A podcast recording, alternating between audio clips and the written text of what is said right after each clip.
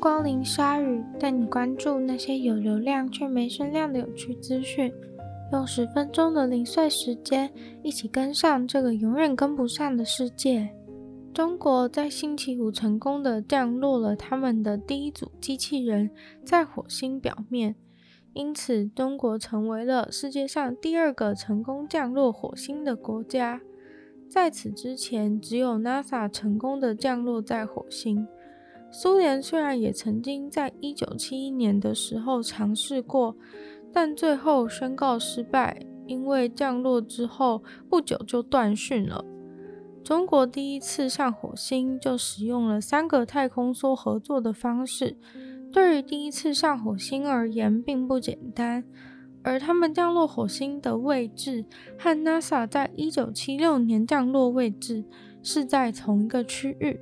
这趟火星之旅其实已经出发很久了。中国的天文一号太空梭是在去年七月二十三号从海南岛的发射基地出发的，航行了七个月之后到达火星附近。二月的时候就进入了火星的轨道当中。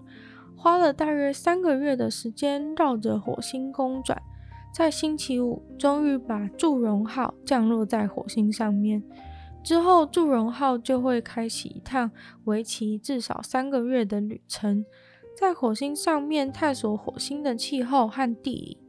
近年来，中国的太空事业也是发展得如火如荼。虽然最近发射的长征五号失败了，瞬间造成全球被碎片砸死的恐慌，但是这次登陆了火星，算是一个很大的里程碑。之后的新一代太空争霸，应该还是会以中国和美国的主要目标月亮为主轴，期待他们的表现喽。在疫情当中，室内最重要的就是保持空气流通。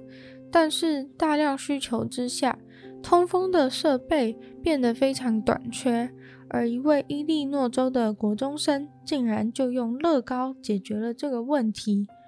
这位国中生名叫 Anthony，从小就非常喜欢做东西或是盖东西。十二岁的他，在疫情尖峰的时候，用自己的闲暇时间帮助了需要的人。他在二零二零年的时候研发出了用乐高做成的换气机。他说，因为他看到了一堆大学都在做比较便宜、可以负担的呼吸器来帮助疫情的现况，于是他也想要用乐高来做一些类似有用的东西。因为疫情关系，他只用了家里现有的材料来完成他的发明，大概花了几周就把这个他发明的换气机完成了。他说，大部分使用的技术都是他在所就读的中学中担任乐高机器人的首席工程师的时候所学到的。之后，这位神童将会把这个发明的想法寄给乐高公司。也许他们能够成为合作伙伴，进行这个换气机的生产。未来或许他的这个换气机的发明就能进入一般市场，降低换气机的价钱，让人们更容易取得。大家知道什么是轨单车吗？轨单车其实就是一台白色的脚踏车，通常会锁在城市街角的一根路牌或是红绿灯上面。默默地融进了城市的喧嚣，成为一种另类的艺术。有时候也会锁在乡间小道的路灯上。不过，无论地点在哪，鬼单车都是一个纪念性质的象征物，告诉着路人曾经有一位脚踏车骑士在这里被撞死。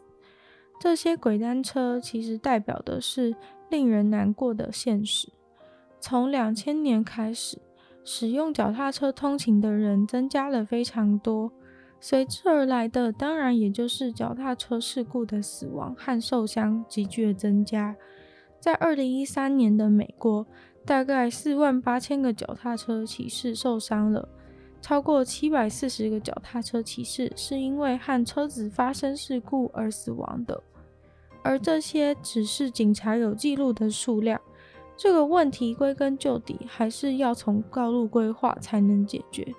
脚踏车和车子共行的道路必须要重新设计，而像是台湾交通事故超多的根本原因，也跟道路规划和用路人的习惯有关。不过，总之，在规划无法完善的状况下，轨单车就是用来警示所有用路人这个问题必须解决。制作轨单车其实非常容易，只需要用一台只剩下骨架的脚踏车，把值钱的部分全部拆下来，避免被偷。像是坐垫啊，或是刹车之类的，都要移除，只剩下骨架，然后把骨架整个漆成白色。之后锁在事故地点就可以了。现在很多轨单车变得有点像是小小的庙或是神社一样，很多人会买花来装饰脚踏车，或是在旁边点蜡烛等等的，画面异常的温馨。而最早最早的轨单车是起源于二零零三年的密苏里州的圣路易斯，这个做法似乎现在已经传遍了全球。在二零一二年的时候，同时存在的轨单车就有六百三十台，遍布了全球两百个不同的地方。而当初轨单车运动的创办人今年已经三十六岁了。当年在他二十几岁的时候，因为在回家的路上目睹了一台脚踏车直接从后面撞上了一位女子正在骑的脚踏车。虽然那位女子的伤并不重，后来也并无大碍，但是因为事故地点就在自己每天回家的路径上，因此他觉得特别有临场感。于是他就开始搜集一堆废弃的脚踏车，把它们涂成白色，摆在事故的地点。现在创办人他是圣路易斯一间非营利组织的理事长。他们会提供免费的脚踏车给小孩子，并且从小就教导他们脚踏车安全的知识。也许在台湾，不只是单车，任何交通事故都需要这类的行动来改善，才能改变现今糟糕的交通环境和道路规划。一位英国男子亨利先生表示，他在一个庆典活动当中玩到倾家荡产。最后，身上拥有的只剩下一只长发的超大香蕉玩偶。这个庆典活动是一个加勒比海主题的节庆，因为在那个地方有非常多来自加勒比海的移民，所以就有这样一个主题的活动。不过，这位男子毕生的存款到底是怎样在这种活动当中全部输光光的呢？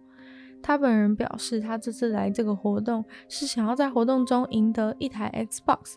想要赢得这个 Xbox，必须要玩一个游戏，叫做 Tops of Fun。这个游戏的玩法就是要参赛者丢球丢进桶子里面，算是投掷游戏的一种吧。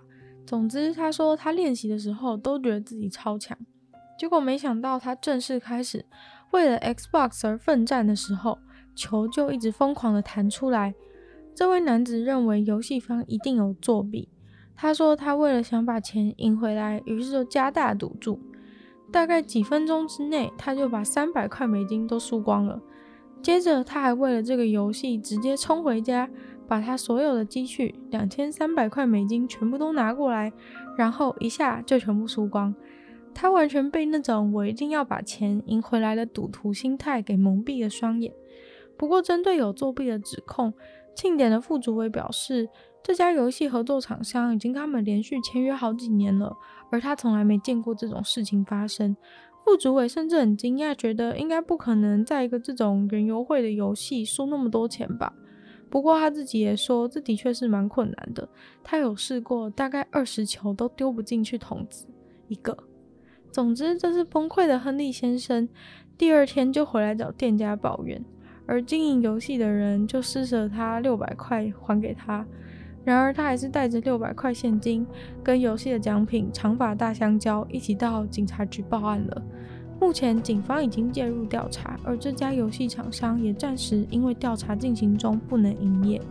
今天的鲨鱼就到这边结束了。喜欢鲨鱼的朋友，记得帮鲨鱼分享出去。然后，大家因为疫情升温的关系，现在现在好像有点危险，所以大家记得要就是保持自己。平常多消毒，然后不要出门哦。可以在家里多听鲨鱼，然或是也可以听听我的另外一个 podcast《女友的纯粹不理性批判》，里面有时间更长的内容。如果我被关在家里的话，应该可以帮你打发非常多的时间。那就希望大家都可以平平安安。然后下礼拜的鲨鱼也会继续正常的播出，那就记得每周二、四、六也要准时的收听鲨鱼哦。那我们就下周再见吧，拜拜。